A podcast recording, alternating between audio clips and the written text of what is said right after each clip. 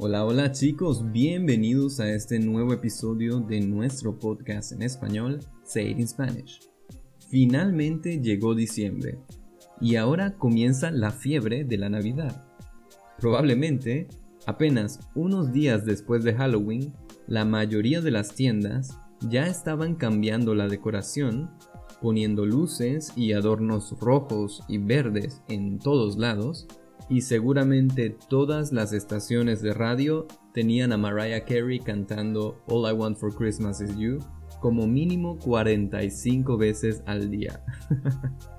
Para muchos, la Navidad es una fecha muy especial y divertida. Es un tiempo para disfrutar con los amigos y la familia y en general viven esas fechas con mucha emoción. Para otras personas, mm, la Navidad es un tiempo un poco molesto, quizás porque piensan que es una celebración muy comercial, o muchas veces porque están lejos de su familia y de sus amigos, y por eso la Navidad les hace sentirse un poco tristes y solos. A mí, cuando vivía en Venezuela, me encantaba la Navidad, porque en mi país la gente en esas fechas cambia muchísimo se siente un ambiente alegre y más amable en todos lados. Y además, esa era la oportunidad perfecta para hacer actividades divertidas con mis amigos. Yo era una de las pocas personas del grupo que tenía un apartamento propio, así que mis amigos venían a mi casa cada año y juntos decorábamos la casa, montábamos el arbolito de Navidad, cocinábamos juntos y hacíamos juegos mientras bebíamos vino y comíamos de todo. claro que desde que me mudé a Alemania esto no es posible, así que mis navidades ahora son más tranquilas. Bueno, el caso es que la Navidad es interesante no solamente por eso que te conté, sino también porque muchos países tienen tradiciones muy extrañas, por lo menos para un latino. Por eso, en el episodio de hoy, quiero contarte cómo se celebra típicamente la Navidad en mi país. Y quiero que hablemos de algunas de las tradiciones más extrañas que tienen otros países del mundo en estas fechas. Si estás listo, te espero después de la intro. In this podcast for the intermediate level, I try my best to teach you Spanish in Spanish. So if this is your first time here, I invite you to go to SpanishUnleashed.com and check the transcription, flashcards, and extra materials that I have prepared for you to make the most out of each episode. Also, if you're a beginner, you can check our mini podcast, Say It in Basic Spanish, with episodes that are between 3 and 5 minutes long and use the grammar and topics from the A1 or sometimes the A2 level. And it's streaming on every platform. But if you're ready, Let's go. Bienvenidos y bienvenidas a nuestro podcast Say It in Spanish. Yo soy Saru Rodríguez y soy tu profesor de español. A mí me encantan los idiomas y por eso he decidido hacer este podcast para ayudarte a ti a aprender y practicar tu español de una forma más natural. Gracias por estar aquí y comencemos. Vale chicos, comencemos por lo más estándar. Y es que la Navidad en Venezuela es una combinación entre eso que seguramente conoces de la cultura estadounidense y la religión católica. Es una celebración súper importante en nuestra cultura y prácticamente todas las familias la celebran. Pero hay un par de diferencias en el concepto. Por ejemplo, al igual que en Estados Unidos y gran parte de Europa, el 24 de diciembre se celebra la Nochebuena, que conmemora el nacimiento de Jesús de Nazaret. Aunque en realidad él no nació en diciembre. Pero bueno, esa noche las familias se reúnen, hacen una cena enorme, cuyas consecuencias seguramente las vas a sentir hasta febrero, y los niños se van a dormir temprano porque el 25 de diciembre tienen que correr al árbol de Navidad para abrir los regalos, que normalmente son juguetes, libros, ropa O bueno, algunos niños desafortunados reciben medias o calcetines, que significa socks. La gran diferencia es que mientras que en Estados Unidos la persona que reparte los regalos es Santa Claus, o en español San Nicolás o Papá Noel, en la mayoría de los países latinos, la persona que reparte los regalos es el niño Jesús, es decir, la versión bebé de Jesús de Nazaret. Pero, antes del 24 de diciembre hay muchas cosas interesantes que hacemos en Venezuela. Para comenzar, en casi todas las casas, las familias hacen un pesebre.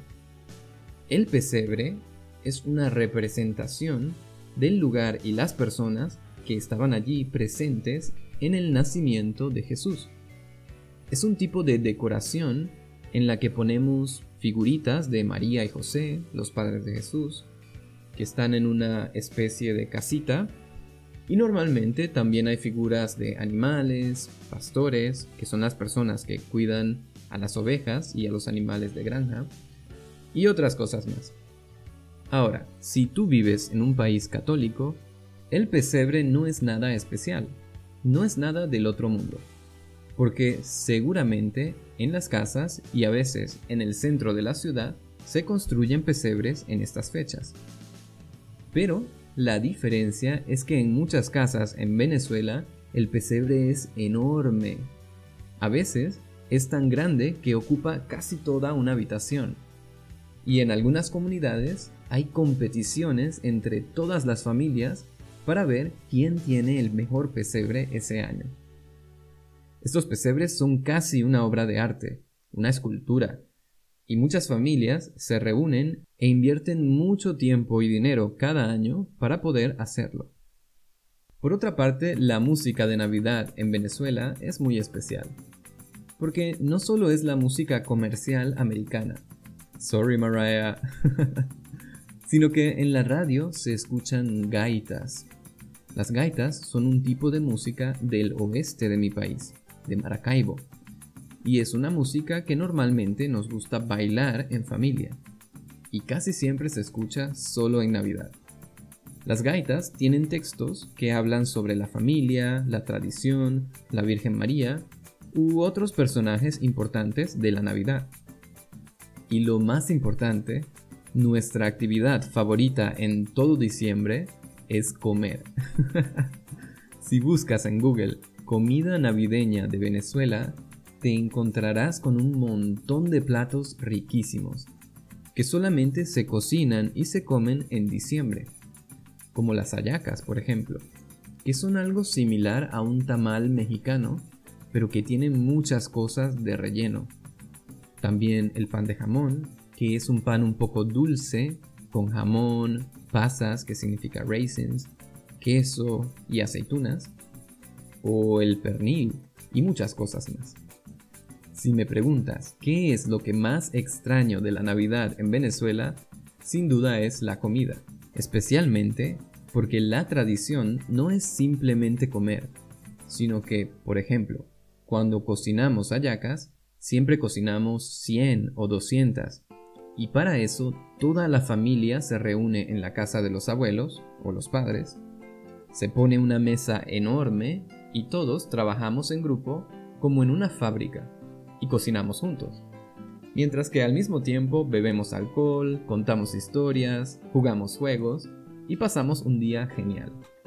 Así que en general es una actividad de unión familiar. Y hay muchas cosas más. Por ejemplo, el 24 y el 31 de diciembre no usamos ropa vieja, sino que nos ponemos los estrenos. Los estrenos es el nombre que le damos a la ropa nueva que compramos especialmente para esos días. Además, durante todo el mes hay patinatas y bicicletadas, que son eventos en los que el gobierno bloquea una o dos avenidas grandes para que los niños y los adolescentes puedan salir y montar sus patinetas, patineta en inglés se dice skateboard, y también sus bicicletas, y hacer carreras y celebrar juntos. Y bueno, un montón de cosas. Hay música, hay comida y mucho más. Pero no todas las navidades en el mundo son iguales. Inclusive, en algunos países hay tradiciones que me recuerdan más a Halloween que a Navidad. Hay otras que son súper cómicas y extrañas. Algunas son divertidas, como la de esconder escobas en Noruega, y otras son bizarras, casi de mal gusto, como la del caballo muerto en Gales. Y bueno, quiero hablarte de algunas de ellas. Thank you for listening to Say It in Spanish. If you like this episode so far, don't forget to hit the like button and share this episode with your friends. Also, remember that you can find the full transcription of the episode, as well as the flashcards and extra materials, in our website SpanishUnleashed.com. Or you can visit holazaru.com for information about our group and private lessons. Thank you for your support and let's continue with the episode. ¡Vamos! La primera tradición extraña que conocí es algo que se hace aquí en Alemania, pero también en Austria y Hungría. Se llama el Krampus y es súper raro para mí. Te explico. En mi país, la Navidad siempre está asociada con la alegría, la felicidad, la familia, es decir, con emociones y cosas positivas. Nunca vemos el lado contrario. Pero supongo que en Alemania y estos países las personas son mucho más realistas. Y del mismo modo que existe Papá Noel para representar el lado positivo de la Navidad, y pues darle regalos a los niños que se portan bien, también existe un personaje oscuro y tenebroso llamado Krampus, que tiene una forma similar a un demonio, con cuernos largos y dientes afilados como un tigre, y su función es castigar a los niños que se portan mal. Y bueno, la primera semana de diciembre, muchos adultos se disfrazan de Krampus y salen a las calles para asustar a los niños, casi como en Halloween. La siguiente es una tradición que me parece graciosa, pero que en realidad tiene un origen tétrico también. Y es que en Noruega, las personas piensan que en Nochebuena, el 24 de diciembre, los espíritus malignos y las brujas salen a la calle y vuelan por el cielo toda la noche. Por eso, toda la familia esconde las escobas. Ya sabes, ese objeto que usamos para limpiar la casa. Porque creen que así esos espíritus no podrán entrar en sus casas. Yo jamás he pensado en espíritus malignos en Navidad, pero creo que en Europa les gustan mucho las historias de terror. Ahora, en Italia, los niños no reciben regalos el 25 de diciembre, sino que los reciben el 5 de enero, igual que en España, con la tradición de los Reyes Magos. Vale, te explico. La tradición más común es en la que se celebra el día en el que tres reyes vieron una estrella fugaz, una estrella que se mueve, y como pensaron que era la señal de que el Hijo de Dios había nacido, la siguieron y así llegaron al lugar donde estaba Jesús. Por tradición, el 5 o 6 de enero, los niños reciben regalos, del mismo modo que Jesús recibió regalos de esos tres personajes, que se llaman los tres Reyes Magos. Pero en Italia la cosa es diferente. Cuenta la historia que cuando los Reyes Magos iban en camino, conocieron a una vieja bruja llamada la Befana. Ella les ayudó a encontrar el camino. Pero cuando los Reyes Magos la invitaron a venir con ellos, ella les dijo que no. Un tiempo después, ella cambió de opinión, pero no pudo encontrar a los Reyes Magos. Por eso, en Italia es esta bruja la que visita las casas y les da regalos a los niños. Es una especie de Santa Claus extraño. Y si a Santa le dan galletas y chocolate, a la befana le dan salchichas, brócoli y vino. Muy saludable esta bruja, ¿eh? Ahora, no me preguntes por qué, pero a la gente le encanta quemar cosas en Navidad. quemar significa usar fuego para destruir algo. Por ejemplo, en Venezuela el 31 de diciembre hacemos muñecos con forma de personas. Por ejemplo, no sé, la forma del presidente o de unos abuelos, etc. A esos muñecos los llenamos de fuegos artificiales, firework. Les ponemos gasolina y los quemamos. Esto se llama el año viejo y significa que con ese muñeco queremos quemar, queremos destruir todas las cosas negativas del año que termina. Ahora, en Guatemala hay algo similar, pero en lugar de quemar muñecos normales, ellos hacen muñecos del diablo, de Satanás, y los queman el 6 de diciembre. Con esto, ellos quieren celebrar la victoria del bien sobre el mal. Pero yo creo que si yo llego a mi casa con un muñeco de Satanás, mi abuela me va a quemar a mí en su lugar. Así que mejor no lo intento. Y por último, quiero hablarte de una tradición española que me da mucha risa.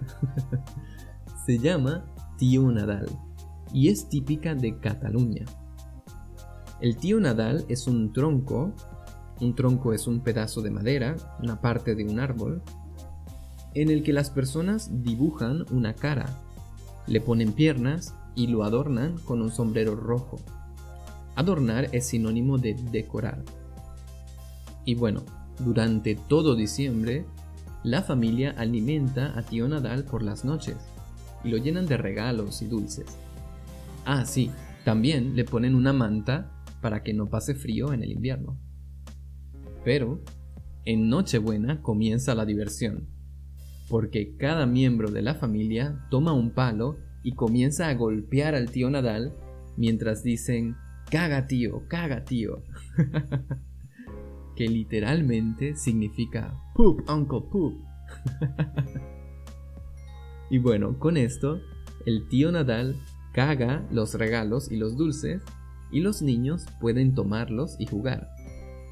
El Santa Claus de Cataluña sin duda es muy especial. ¿Y tú? ¿Conoces una tradición de Navidad extraña y un poco loca? Puedes contármelo todo en nuestra comunidad en SpanishUnleashed.com. Espero que hayas disfrutado este episodio. Nos vemos en el próximo. Chao. Alright guys, that's it for today. Remember to visit SpanishUnleashed.com to have access to the transcription and the flashcards of this episode.